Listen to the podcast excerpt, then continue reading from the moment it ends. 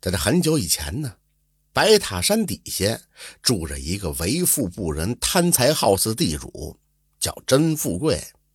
他呢有一座义仓，这义仓是叫义仓，可是啊，从来没见过他开过，也从来不肯救济平民百姓。那么这一年呢，就闹了旱灾了，当地百姓呢就请求甄富贵赶紧开仓放粮吧。这甄富贵当时就拒绝了。要么拿钱换米，要么让村里的李寡妇嫁给我，否则别做美梦了。百姓们是没钱换米呀，这李寡妇那是立志守节，百姓们尊重李寡妇，当然不会助纣为虐了。大家对着甄富贵也是无可奈何呀。就在这义仓的附近呢，住着一个善良勇敢的青年，名叫石臼。那这天晚上呢，石臼正准备吹灯躺下了。这灯底下突然就冒出来一个白胡子老头，这吓得石秀一激灵。老头的手上呢拿着一股子鼠尾，也就是耗子尾巴呀。走近了就说：“不怕，我是来救你的。”石秀开始挺高兴，等看清了这鼠尾以后，不禁就失望地说：“老人家，你别拿我开涮了，您到底谁呀？”这老头的笑着说：“哈哈哈哈不瞒你说呀，我是你家柴火堆底下的老鼠。”你呢，对我有救命之恩呀！石臼突然就想起来了，自己那时候还是个小孩呢。有一回呢，甄富贵家的花猫跑了出来，在自己家的院里边摁住了一只大老鼠，眼看这花猫就要咬断那老鼠的脖子了，石臼抄起来棍子就赶走了花猫，救下了这只大老鼠。老鼠呲溜一下就钻进了柴火堆里，没想到这么多年过去了，这只老鼠已经修炼成精了。老头笑着说：“这是我的尾巴，有神通啊！你把鼠尾接到自己最后一节尾椎骨上，看看会怎么样啊？”石臼接过了那根老鼠尾巴，见这鼠尾有三寸多长，全都是白毛。他把这鼠尾呢往他自己的脊椎骨最后一节一放，忽然就感觉全身上下就好像有千斤的挤压一样，这骨骼呀顿时的咯咯的作响，身子是越变越小。一眨眼儿就趴在地上了，哎，他的眼力却突然变好了。放眼望过去，这屋里头变得特别的宽敞。原来那幽幽暗暗的油灯，就跟在数十丈高的地方一样，感觉是亮如白昼啊。石臼低头一看，自个儿成了一只四爪着地的老鼠了。特别的是，这身子毛发全是灰的，可这尾巴却是个白色的。这白胡子老头呢，也变回了白毛鼠。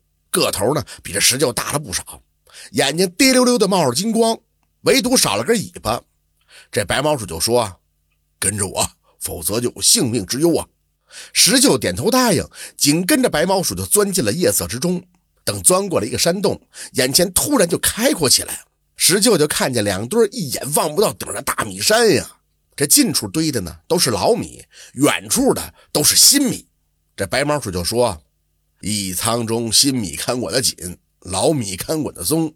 眼前的都是存放多年的老米，虽然不好吃，但是安全呀。你每天来一次，尽管敞开了肚皮吃，切记新米不能碰。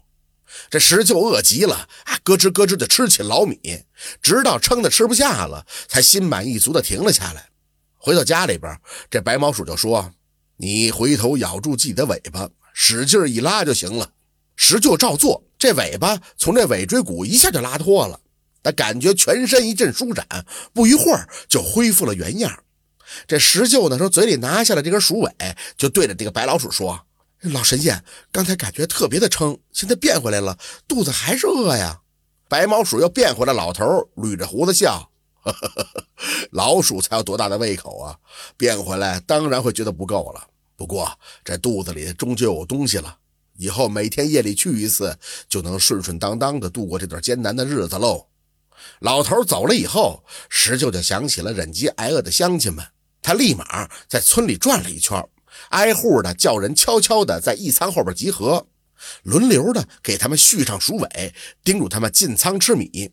这一夜之间，村民们都吃上了一口粮食。石舅跟大家约定。每天夜里来这里碰头，虽然吃到的粮食不多，但总不至于饿死了。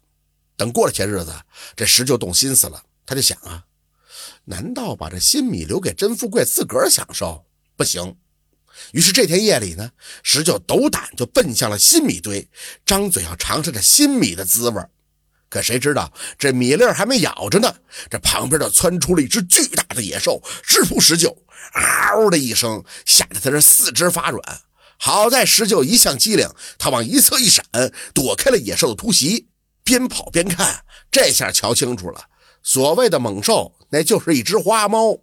以前没觉得猫有多厉害，可现在变做老鼠了，觉得这猫啊实在是太吓人了。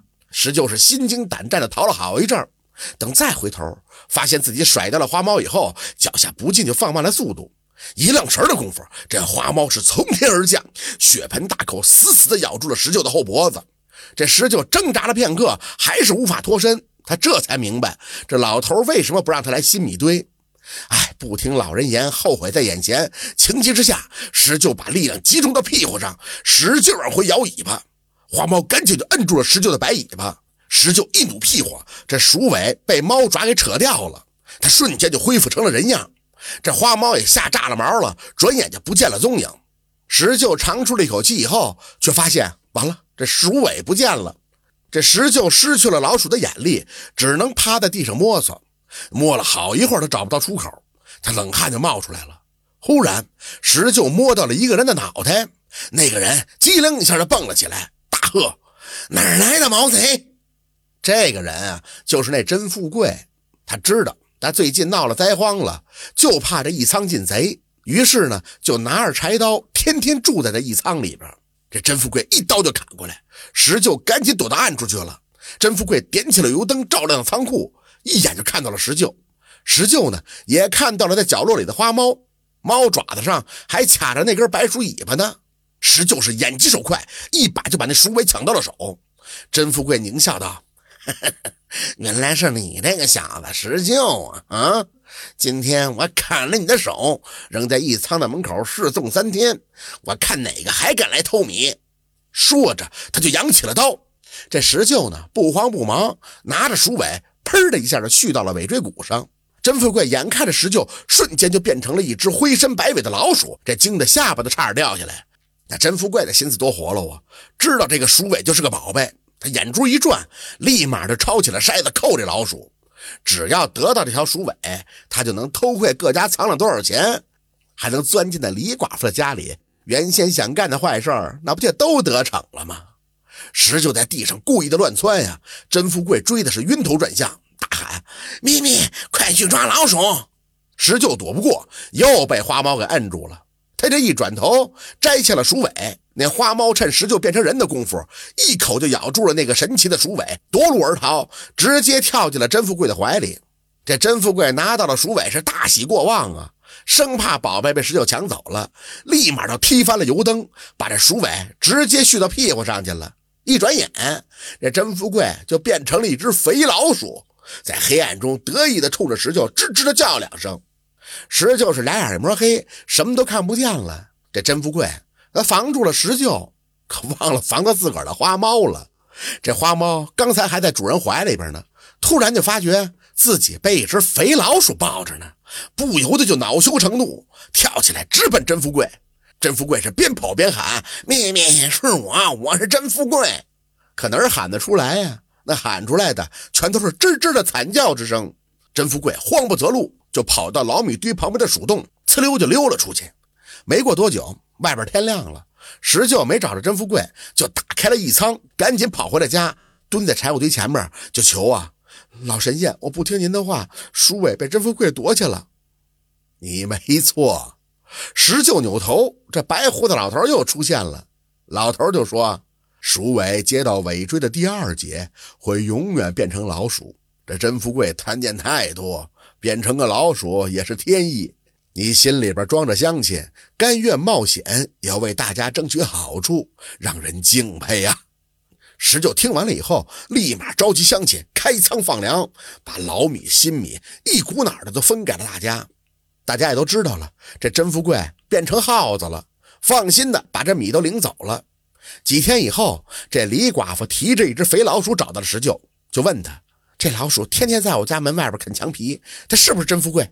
石秀看着这只肥老鼠，生着一条白尾巴，那不是甄富贵还能是谁呀？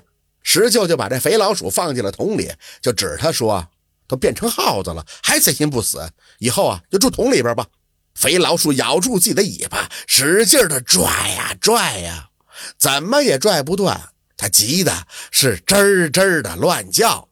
这就是神奇鼠尾的故事。感谢您的收听，喜欢听白好故事更加精彩。